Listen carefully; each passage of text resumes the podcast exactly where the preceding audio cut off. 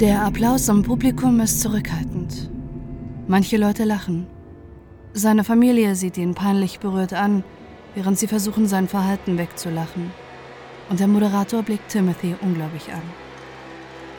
Er ist zu Gast bei der beliebten Fernsehsendung Family Feud, in der Familien gegeneinander antreten und Antworten erraten müssen, die 100 befragte Personen auf eine Frage gegeben haben.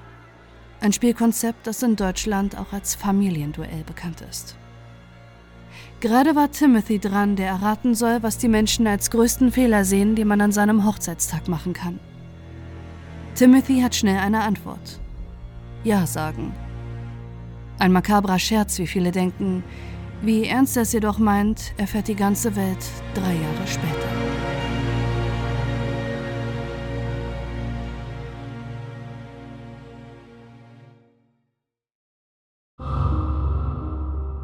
Rebecca Rebecca hatte schon immer einen Wunsch. Sie will Menschen helfen. Eigentlich hat Rebecca Biologie und Chemie studiert und in einem Pharmaunternehmen gearbeitet, bis sie sich entschließt, in die Krankenpflege zu wechseln, um näher an den Menschen zu sein. Neben ihrem Job und dem Familienleben als dreifache Mutter schreibt sie sich an der Hochschule für ein Krankenpflegestudium ein, das sie mit Summa Cum Laude abschließt und engagiert sich zusätzlich noch im Tierschutz und ihrer örtlichen Kirche. Rebecca beginnt in ihrer Heimatstadt Quincy im US-Bundesstaat Illinois als Krankenschwester in der Chirurgie, bevor sie ans örtliche Krankenhaus in die Unfallchirurgie wechselt. Außerdem lässt sie sich zur staatlichen Prüferin für sexuelle Übergriffe ausbilden. Zur Covid-19-Pandemie beginnt auch für Rebecca eine harte Zeit. Während sie sich innerhalb ihrer Familie mit der neuen Situation auseinandersetzen müssen und ihre Söhne von zu Hause unterrichten und betreuen muss, wird Rebecca als Covid-19-Krankenschwester im gesamten Bundesstaat eingesetzt. Für ihr Engagement während der Pandemie wird der 41-Jährige 2020 sogar ausgezeichnet. Trotz ihrer kräftezehrenden Arbeit stehen für Rebecca Bliefnick ihre Söhne an erster Stelle. Sie gilt in ihrer Heimatstadt als liebevolle Mutter, die jede freie Minute mit ihren Kindern verbringt. Eigentlich könnte für Rebecca Bliefnick das Leben nicht besser laufen, bis 2021 ihre gesamte Familienidylle zusammenbricht. Der Scheidungskrieg. Seit 2009 sind Rebecca und Timothy Briefnick glücklich verheiratet. Das Paar hat sich im College kennengelernt. Sie haben drei Söhne bekommen, ein Haus in ihrer Heimat gekauft und nach außen hin wirken die beiden wie ein harmonisches Paar und glückliche Eltern. Nur Rebeccas engster Umkreis weiß, dass es im Inneren ganz anders aussieht. Seit Jahren kämpft Rebecca um die Ehe der beiden.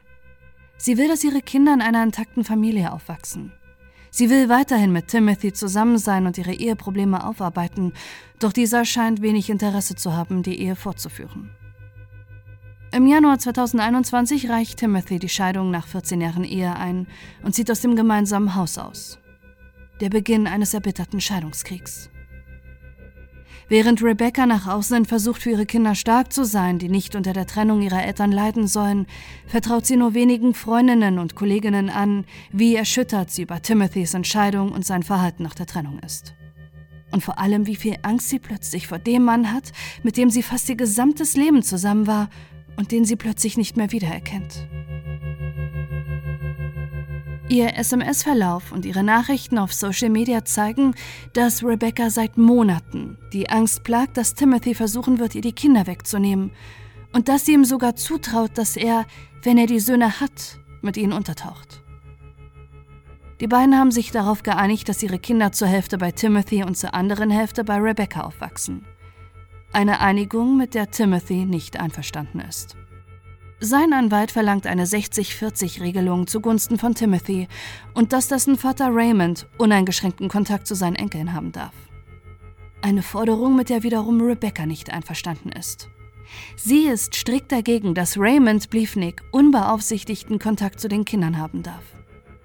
Der Grund dafür wird jedoch nicht veröffentlicht.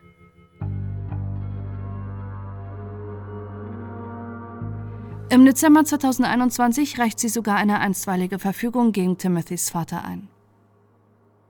Raymond Bliefnick ist während der Scheidung von Timothy und Rebecca immer wieder Streitthema der beiden. Im Mai 2021 schreibt die 41-Jährige einer Freundin, Tim sagte mir, dass wenn ich seinen Vater oute, müsste Raymond entweder umziehen oder er würde sich umbringen. Ich bin mir absolut sicher, dass er versuchen wird, mir die Kinder wegzunehmen. Außerdem fordert Timothy während der Anhörung im Scheidungsverfahren, dass Rebecca aus dem gemeinsamen Haus ausziehen soll und er keinen Dollar Unterhalt für die Kinder zahlen wird. Er will wieder in das Haus einziehen und im gleichen Atemzug das volle Sorgerecht für die drei Söhne. Rebecca hingegen fordert, dass Timothy ihre 9mm Pistole zurückgibt. Sie hat diese selbst gekauft und sie ist auf Rebecca registriert. Seit Timothys Auszug ist die Waffe allerdings unauffindbar. Zum einen hat sie Angst, dass die Pistole unverschlossen im Haus von Timothy liegt und von den Kindern gefunden werden könnte. Zum anderen will sie ihre Waffe zum Selbstschutz zurück. Denn in den Monaten des Scheidungskrieges ist ihr etwas bewusst geworden. Timothy ist nicht der Mann, den sie kennt. Er ist gefährlich. In ihren Nachrichtenverläufen ist deutlich sichtbar, dass Rebecca Briefnick, je länger das Scheidungsverfahren läuft, immer mehr Angst um ihre Kinder und um sich selbst bekommt. Die fehlende Waffe, die scheinbar in Timothys Besitz ist, scheint diese Furcht nur noch zu schüren. Im Juni 2021 schreibt sie einer Freundin, dass sie glaubt, dass Timothy ernsthafte psychische Probleme hat. Drei Monate später schreibt sie einer Kollegin, dass sie unter Angst- und Panikattacken leidet, wenn sie sich vorstellt, wozu Timothy in der Lage sein könnte, weil er unberechenbar ist. Am 14. März 2022 schreibt sie einer Freundin bei Facebook, wenn er nicht bekommt, was er will, verliert er möglicherweise tatsächlich den Verstand. Im Januar 2023 trifft Rebecca zufällig eine Freundin beim Einkaufen. Diese erzählt sie, dass sie erschöpft von Scheidungs- und Sorgerechtsstreit ist und dass sie täglich mit der Angst lebt, dass Timothy auf einmal durchdreht, denn er hat ihr bereits mit dem Tod gedroht. Du wirst eher sterben, bevor du etwas von meinem Geld siehst, auch wenn Rebecca versucht, sich nichts anmerken zu lassen, sie normal ihrer Arbeit nachgeht und für ihre Kinder da ist, scheint mittlerweile die Angst ihr täglicher Begleiter zu sein, denn sie schreibt in dieser Zeit auch ihrer Schwester eine eindringliche SMS. Ich schicke dir das schriftlich, weil ich Angst habe, dass er mir etwas antut. Er hinter mir her ist, er versucht mich zu verletzen oder irgendwas macht, was mich von den Kindern trennt. Er hat schon mehrfach gelogen, um sich als Opfer und mich als Täterin darzustellen, obwohl genau das Gegenteil der Fall ist. Sollte mir jemals etwas passieren, stelle sicher, dass Tim der Hauptverdächtige ist.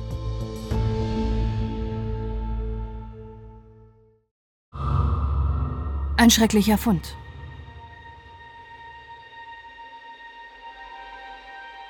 Es ist gegen 15 Uhr am 23. Februar 2023, als Rebeccas Vater Bill eine SMS von Timothy erhält.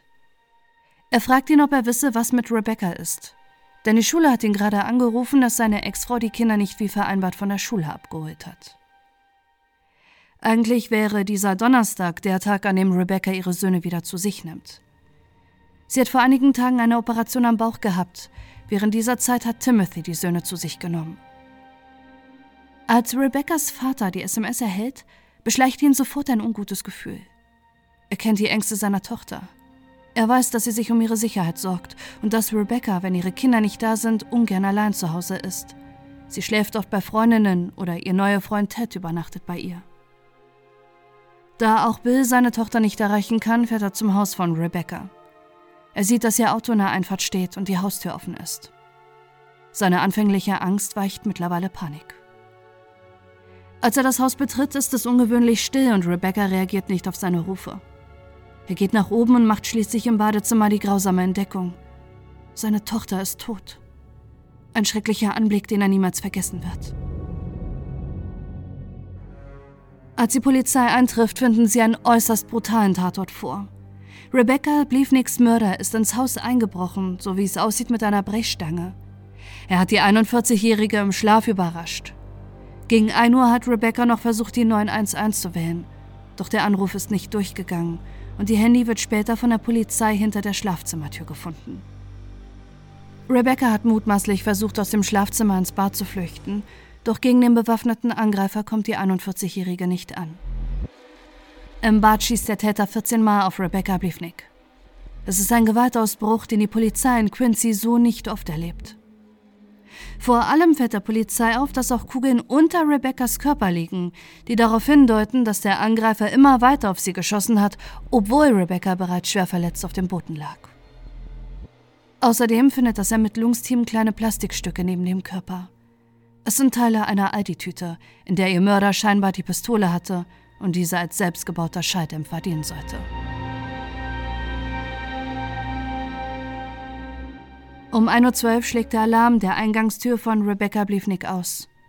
Ihr Mörder hat das Haus verlassen und die Tür offen stehen lassen, wie auch ein Nachbar bestätigt, der um kurz vor 7 Uhr morgens zur Arbeit gegangen ist und gesehen hat, dass die Tür offen ist. Während Rebeccas Familie noch unter Schock steht, sie ihren drei Kindern beibringen müssen, dass ihre Mutter tot ist und sie nicht fassen können, dass sie ihre geliebte Rebecca nie wiedersehen werden, müssen sie sich trotzdem den Fragen der Polizei stellen. Und auf eine Frage haben sie alle eine Antwort. Wer könnte für den Mord verantwortlich sein?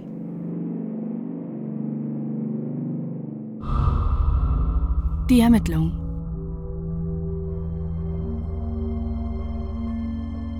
Es dauert nicht lange, bis die Polizei erste Ungereimtheiten in Timothy Bliefnicks Version der Geschehnisse findet. Bei der Befragung der Schulangestellten der Söhne kommt heraus, dass sie nie Timothy angerufen haben, dass Rebecca angeblich die Kinder nicht abgeholt hätte. Im Gegenteil. Er hat morgens, nachdem er die drei Kinder in die Schule gebracht hat, Bescheid gegeben, dass sie nicht wie sonst eigentlich, wenn sie bei ihrer Mutter sind, nach Hause laufen dürfen. Stattdessen belegen Überwachungsaufnahmen, dass Timothy bereits eine Stunde vor Schulschluss auf seine Söhne gewartet hat, um diese abzuholen. Die SMS an seinen ehemaligen Schwiegervater war eine Lüge. Die Schule hat nie angerufen und er hat Bill geschrieben, während die Kinder seit mehr als einer Stunde bei ihm waren. Doch warum hat er das getan? Schnell fokussieren sich die Ermittlungen der Polizei auf Timothy Bliefnick. Rebeccas Freundinnen und ihre Familie berichten von der Angst, die die 41-Jährige gehabt hat und von den eindringlichen Warnungen an ihre Liebsten. Wenn ihr etwas zustößt, war es Timothy. Und sie sollen alles dafür tun, dass er der Hauptverdächtige ist. Doch auch ohne die Hinweise der Familie verdichten sich die Indizien gegen Timothy während der Ermittlung. Er ist der Einzige, der ein Motiv gehabt hätte, Rebecca zu töten. Der Scheidungskrieg der beiden war auf seinem Höhepunkt. Nur wenige Tage nach dem Mord hätte es einen erneuten Termin zur Klärung der Scheidungsformalitäten zwischen Timothy und Rebecca gegeben. Die Stimmung zwischen den beiden war angespannt, da sie sich nicht über die Betreuungszeit der Kinder und die Unterhaltszahlung einigen konnten. Und Timothy hat seiner Ex-Frau mehrmals deutlich gemacht, dass sie eher tot ist, als dass sie Geld von ihm bekommt. Auf Überwachungskameras findet die Polizei Aufnahmen eines Radfahrers, der zum Tatzeitpunkt an Rebeccas Haus vorbeigefahren ist und nach dem Alarm der Eingangstür erneut aufgenommen wurde, wie er scheinbar flüchtete. Auf Timothys Handy ist er mit einem Fake-Profil auf Facebook angemeldet. Mit diesem Profil ist er bei Facebook Marketplace unterwegs, wo er bereits im Oktober 2022 ein Fahrrad gekauft hat, das dem des unbekannten Radfahrers und mutmaßlichen Mörders auf den Überwachungskameras ähnelt. Der Radfahrer ist außerdem nicht das erste Mal bei Rebecca. Bereits am 14. und am 21. Februar wird er auf Überwachungskameras in der Straße von Rebeccas Haus festgehalten. Und jedes Mal deutet alles darauf hin, dass Timothy der Unbekannte ist. Am 14. Februar gegen 0 Uhr schaltet der 39-Jährige sein Handy aus und lässt seine Smartwatch zu Hause.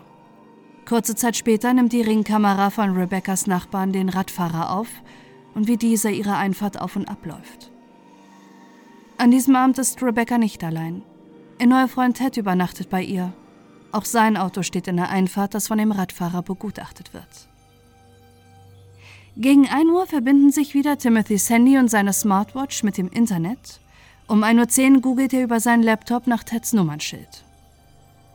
Gleiches wiederholt sich am 21. Februar 2023. Wieder verlieren Timothys Smartwatch und sein Handy die Verbindung. Kurze Zeit später wird erneut der Radfahrer vor Rebeccas Haus aufgezeichnet. Dasselbe Muster erkennen sie auch am 23. Februar 2023 der Tag, an dem Rebecca ermordet wurde. Um 0.28 Uhr schaltet Timothy sein Handy aus. Acht Minuten später wird auch seine Smartwatch von der Verbindung getrennt. Mutmaßlich nimmt er Rebecca's eigene Pistole mit. Die Pistole, um die es auch im Sorgerechtsstreit ging, die die 41-Jährige als gestohlen gemeldet hat und wegen der sie große Angst um ihre eigene Sicherheit hatte. Er hat die Pistole in einer Tüte transportiert. Die gleichen Aldi-Tüten findet die Polizei bei einer Hausdurchsuchung bei Timothy. Gegen 1 Uhr nehmen die Überwachungskameras den unbekannten Radfahrer auf, der schon mehrmals in den letzten Wochen nachts durch die Straßen gefahren ist. Mit einem Brecheisen verschafft sich der 39-Jährige laut Rekonstruktion der Polizei Zutritt zum Haus seiner Ex-Frau. Im Gegensatz zur Pistole, die bis heute verschwunden ist, wird das Brecheisen später im Haus von Timothy gefunden und er scheint bereits von langer Hand geplant zu haben, wie er den Mord begehen kann.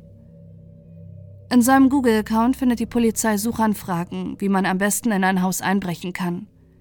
Unter anderem hat er in die Suchleiste eingegeben, Fenster von außen öffnen und kann ich meine Tür mit einem Brecheisen öffnen, wenn ich mich ausgesperrt habe.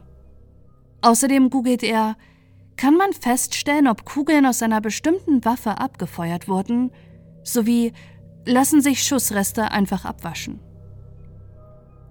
Um 1.16 Uhr nehmen die Überwachungskameras erneut auf, wie der Radfahrer die Wohngegend verlässt. Später wird das Fahrrad weggeschmissen in der Gegend gefunden. Um 2 Uhr verbindet sich wieder Timothy's Smartwatch mit dem Internet und sein Handy wird wieder eingeschaltet. Alles wirkt so, als sei Timothy vom Mord zurückgekehrt.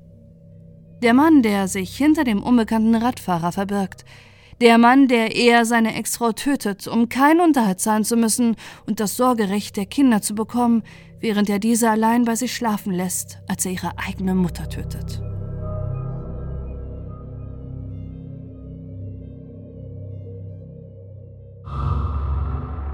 Der Family Feud-Mörder.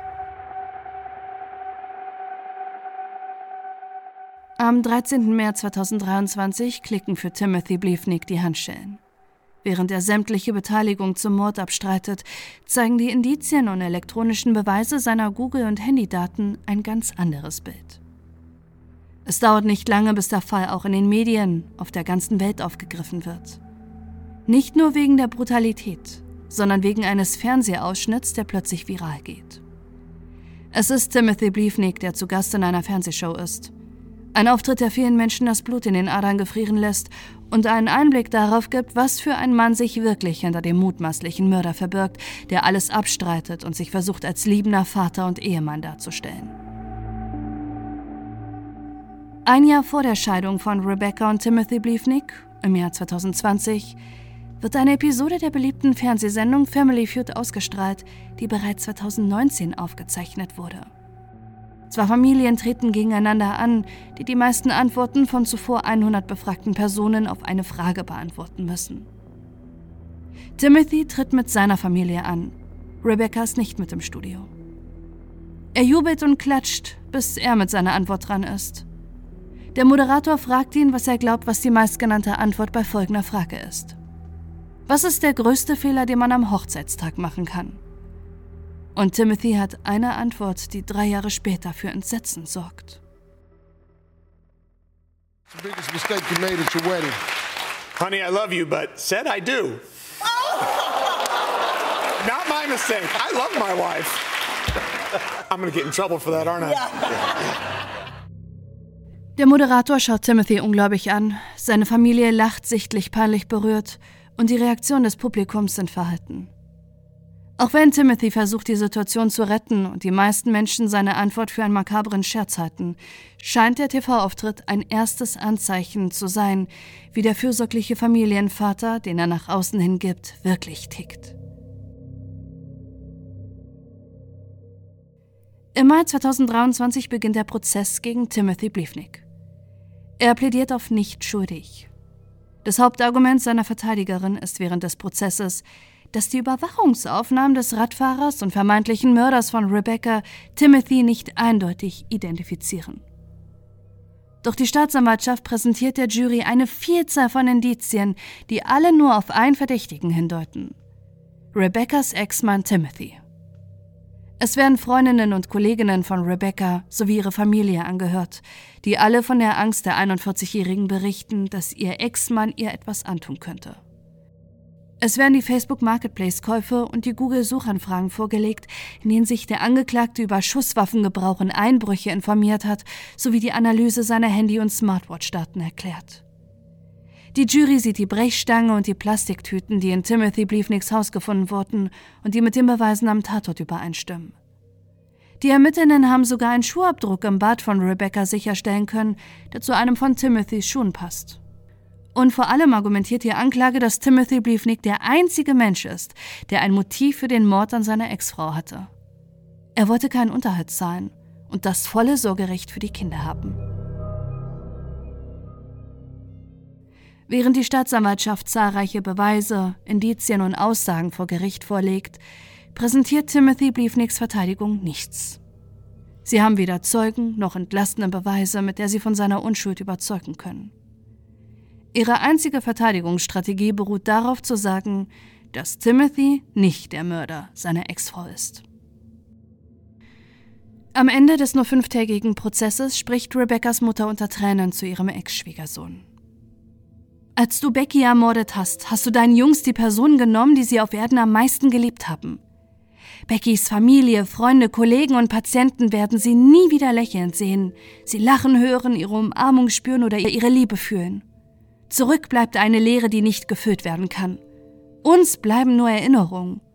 Deine Seele ist schwarz vor Hass. Dein Herz liebt nur sich selbst. Du darfst nie wieder frei sein. Dieser Bitte geht die Jury nach. Nicht einmal vier Stunden dauert die Urteilsfindung, bis die Jury ein einstimmiges Urteil gefällt hat. Er ist schuldig. Timothy Bliefnick wird wegen Mordes, Einbruchs sowie unrechtmäßigen Schusswaffenbesitzes zu lebenslanger Haft ohne die Möglichkeit auf Bewährung verurteilt. Seine letzten Worte richtet der Vorsitzende Richter an Timothy Bliefnick und spricht: Herr Bliefnick, Sie haben diesen Mord geplant. Sie haben alles dafür recherchiert. Sie sind es, der den Mord begangen hat. Sie sind in ihr Haus eingebrochen und haben 1, 2, 3, 4, 5, 6, 7, 8, 9, 10, 11, 12, 13, 14 Mal auf sie geschossen. Wir wissen nicht, wie lange sie dafür gebraucht haben, aber einige dieser Schüsse wurden abgefeuert, während sie bereits am Boden lag. Und das alles haben sie getan, während ihre Kinder in ihrem eigenen Haus waren und nichts ahnend in ihren Betten schliefen.